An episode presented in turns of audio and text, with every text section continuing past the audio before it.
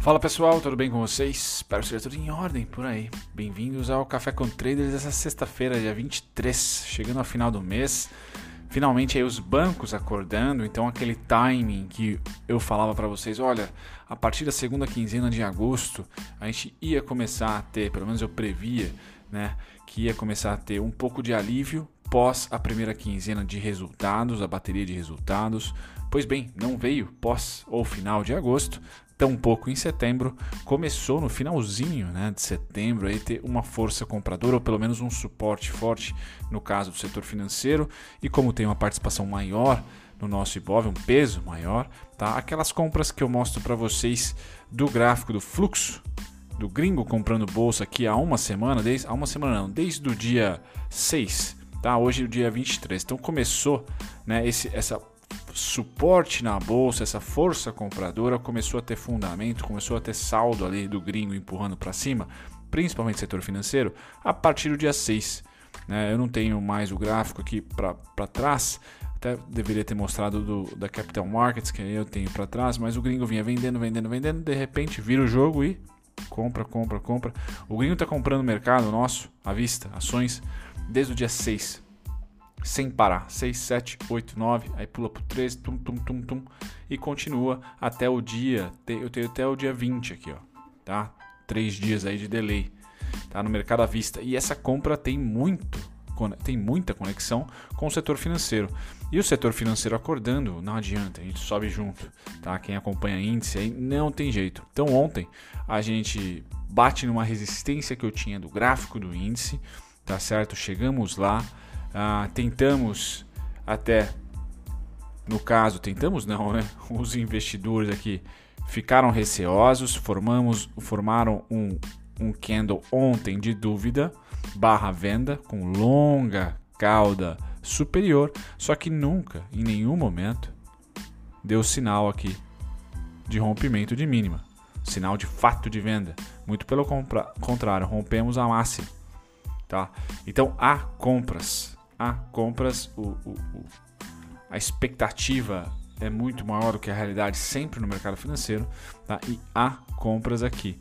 Tá? O que, que eu vou traçar para vocês né, daqui a pouco neste gráfico é dizer que enquanto o preço estiver acima do, 60, do 101, 160, suporte de cima para baixo. Fechamos o dia já acima dele. É o primeiro dia que nós fechamos acima, tá? Movimento muito parecido lá em julho, pré-agosto aqui, né? Que a gente começou a cair. Então, enquanto esse ponto de 101, 160 estiver abaixo do preço, o mesmo é suporte. Tá? O mesmo é suporte. Quando nós conseguimos, quando os, os vendedores conseguiram romper aqui e testar de baixo para cima, foi resistência. Foi resistência.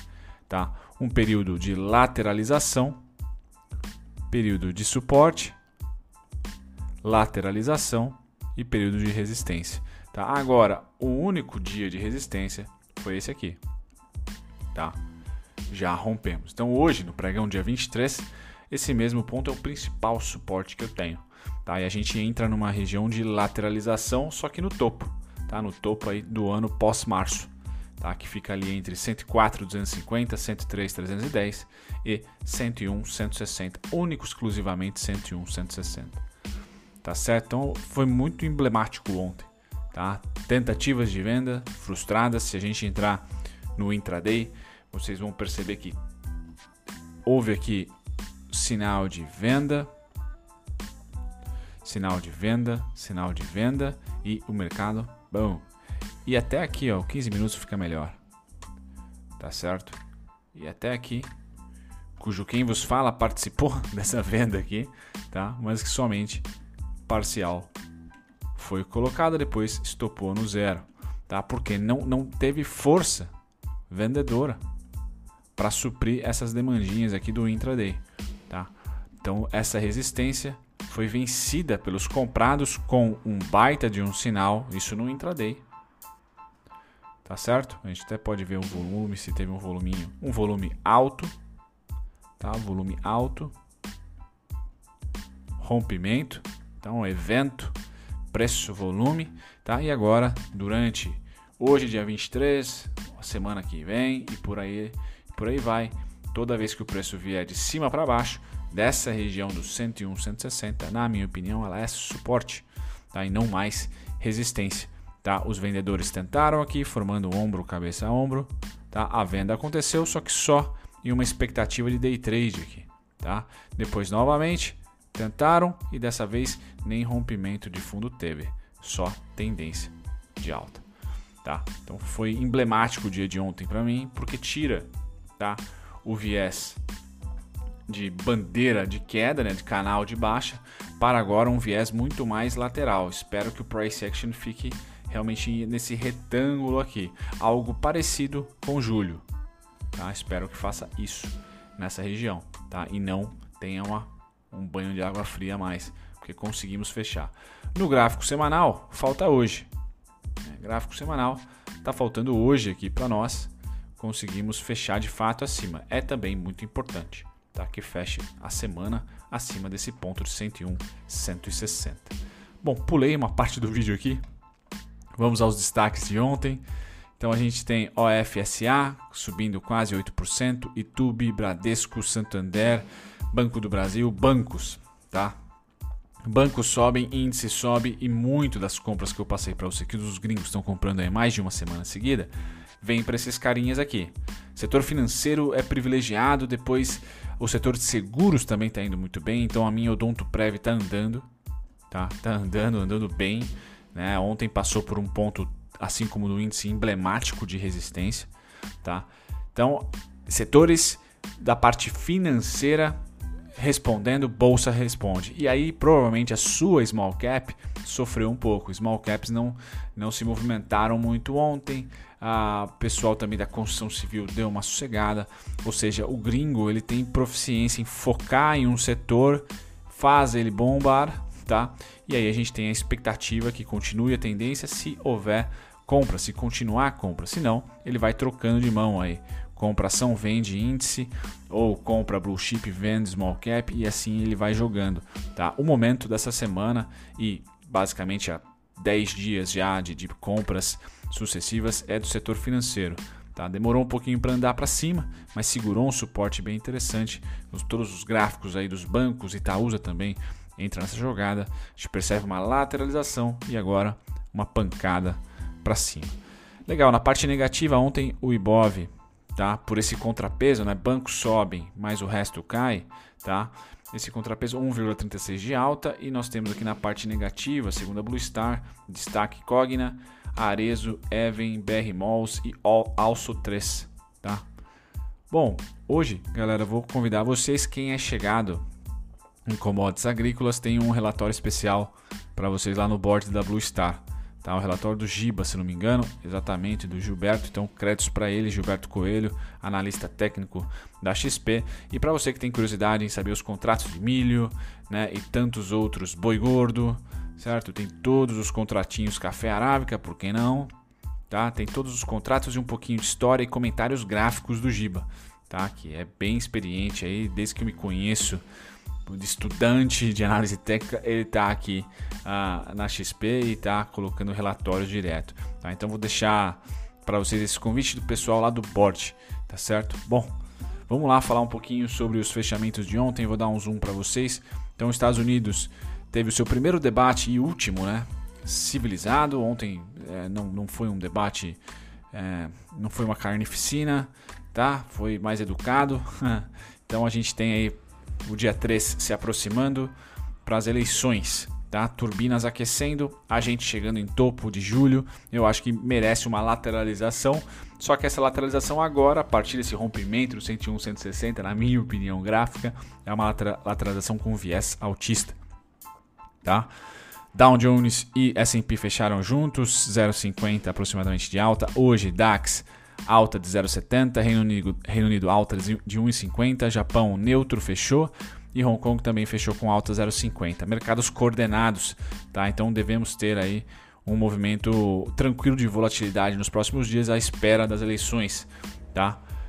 Pulando aqui para o setor de petróleo, então petróleo ele continua nos 42,70, nem vou mostrar mais o gráfico porque tá descansou ali e deve descansar nos próximos dias, tá? Se a gente der uma olhadinha no contrato do minério de ferro também da Lian tá ali em 121, tá? Também descansando bastante. Tá? A gente passa agora para o setor de metais, só para dar uma olhadinha no ouro e prata. Tá? Ouro sobe 0,60, perdão, ouro sobe, sobe 0,40 aproximadamente, 0,60 é a prata. Tá? Setor agrícola, cafezão subindo 2,45, primeiro dia de subida da semana. Algodão bom para CLC subindo 1,27. Soja neutra, trigo 0,84 de alta, açúcar volta a subir forte, quem sabe chegar aos 15 centavos e milho também sobe bastante, 0,40 aqui, tá? Para commodity é bastante. Passando aqui do setor agrícola de grãos, a gente vai para proteína animal. Nós temos aqui suínos, hoje sim, uma variação mais vendedora, né? deixando bem claro que os 73, 70 são resistência, tá? Já o futuro de gado engorda, uma variação menor, 0,43 de queda, tá? Futuro de pé também 0,40 de queda. Então não é um dia muito contente para proteína animal, tá? Agora nós vamos para os índices futuros. Hoje é um dia de compasso de espera, tá? Todo mundo aqui oscilando dentro do 0,50, mas pro lado comprador, Japão fechou queda, perdão, tá negociando no né, mercado futuro aqui, tá negociando 0,13 de baixa, então neutro, DAX alta de 0,76 e ontem a gente subiu bacana em 1,38, tá certo?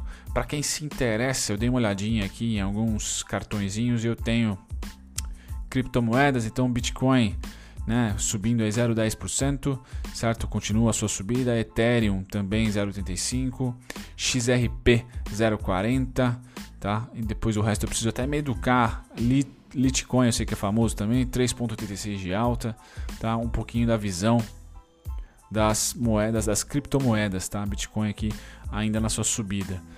Pulando agora para a parte de juros, a gente continua na mesma, então o mercado comprado em juros, só não agora aumentando as compras como foi no contrato de setembro. Tá? O de agosto é muito mais lateral, estável, que é ótimo. Tá? O dólar continua instável, tá? não, não apresenta vontade de, de ir para os seis reais tão, tão logo, tá certo? E tão pouco invadir aí a casa dos quatro, né? Quer ficar aí nos 5,30, 5,20? Me parece que os contratos a futuros, tanto de juros e dólar, chegam num, num período de lateralização, tá? de equilíbrio. Passando agora para o índice futuro, então se o gringo está comprando banco à vista, ele vende o índice futuro, é o hedge, tá? para tentar se proteger, certo? Então há vendas aqui no índice futuro, só que não se engane, né? essas vendas aqui não, não são sinal, não é sinal, por exemplo, que o índice futuro contrato vai cair. Tá? É muito mais como, como hedge, que ele não vai querer se posicionar comprado em duas pontas, né? em ações e em contrato futuro, né? apostando aí ah, duas fichas, né? seria no mesmo mercado, assim, né? não, não seria muito inteligente essa parte. Então o gringo começa a vender o índice futuro enquanto compra a ah, papel, tá? e principalmente o setor financeiro sendo comprado essa semana. Passei para vocês esse gráfico, então o gringo está comprando em 1, 2, 3, 4, 5, 6, 7. Realizou 1, 8, 9 dias seguidos de compra de gringo. A gente não via isso, acho que desde, sei lá, desde o ano passado. Tá? Então esse é um movimento forte. Tá?